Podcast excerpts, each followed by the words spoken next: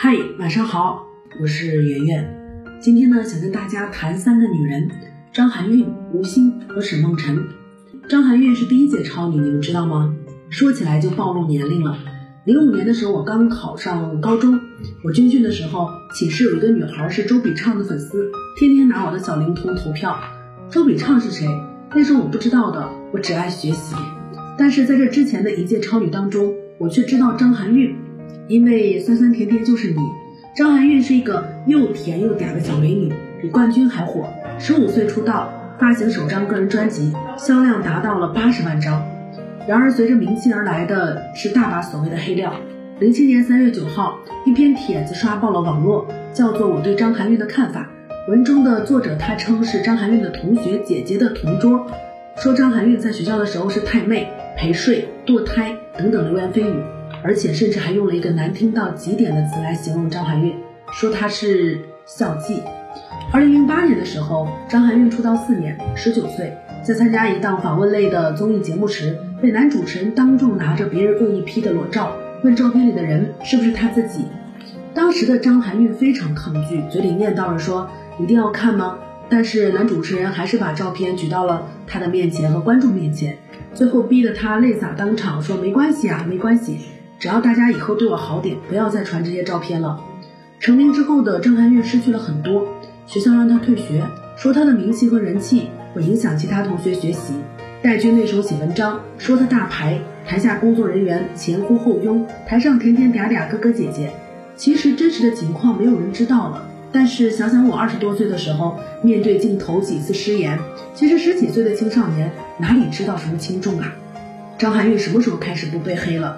不红了之后，人气没了，围着他的那些秃鹫也就散了。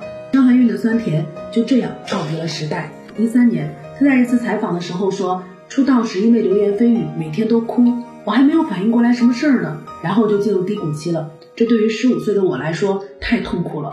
后来我明白，享受成名的光环，就要承受成名的压力。现在最大的遗憾就是不能回去上学了。这段话形容她娱乐圈的十年太贴切了。好在沉寂的日子里面，他没有停下来过。张爱玲说：“成名要趁早，但是太早也不见得好。”好在沉寂的日子里面，他没有停下来过，参加了二次选秀，做过主持、演员，还自学了英语。在有一年的身临其境当中，张含韵把《冰雪奇缘》里的安娜的幼年、成年、中年的声音演得淋漓尽致，而且全部都是英文。那段时间，她再次刷屏，不过这次是赞美的声音。这次乘风破浪的姐姐。我没有时间看，偶尔刷到了她的一个镜头，仍然是那么可爱。但是三十岁的可爱不一样了，因为经历过沧桑。她在节目里面好像跟别人一样热情开朗，但是晃过那一眼，感觉到好像身上又多了一个铠甲，旁观着一切。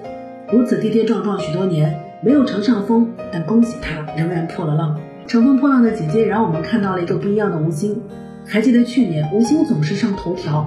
就是因为在节目里面哭，他说自己三十六岁了都不敢结婚生孩子，怕复出之后没有地位。在《快乐大本营》主持了十几年，就像一个默默无闻的小透明，在中国版的深夜食堂里面打了个酱油，因为演技尴尬被全网群嘲。舆论是一边倒的质疑，类似于是为什么他老姨夫被欺负，但自己又不行的样子。当个明星还玻璃心，干脆退出得了。三十六岁小透明，全网嘲确实难。他甚至得到过这样的评价：一手好牌打得稀烂，只会哭不努力，一直努力了也掀不起水花，俗称努力废物。一开始上乘风破浪的时候，大家也不看好他，觉得不过是湖南台塞了个人进来走过场。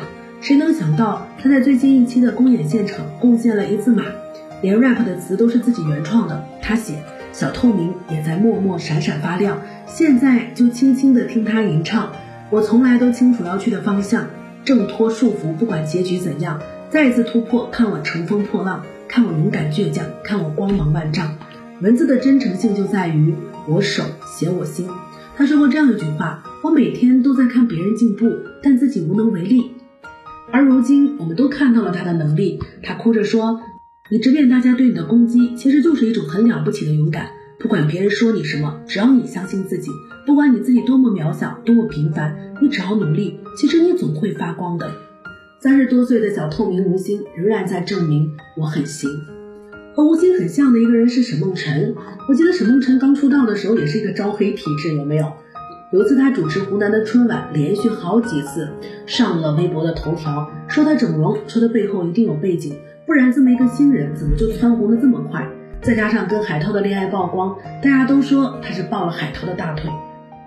业务能力不强，被称德不配位。沈梦辰好像没有任何亮点，但这次好像在网上看到他的风评变了，大家都说他是真的会调节气氛，他是真的有主持天分。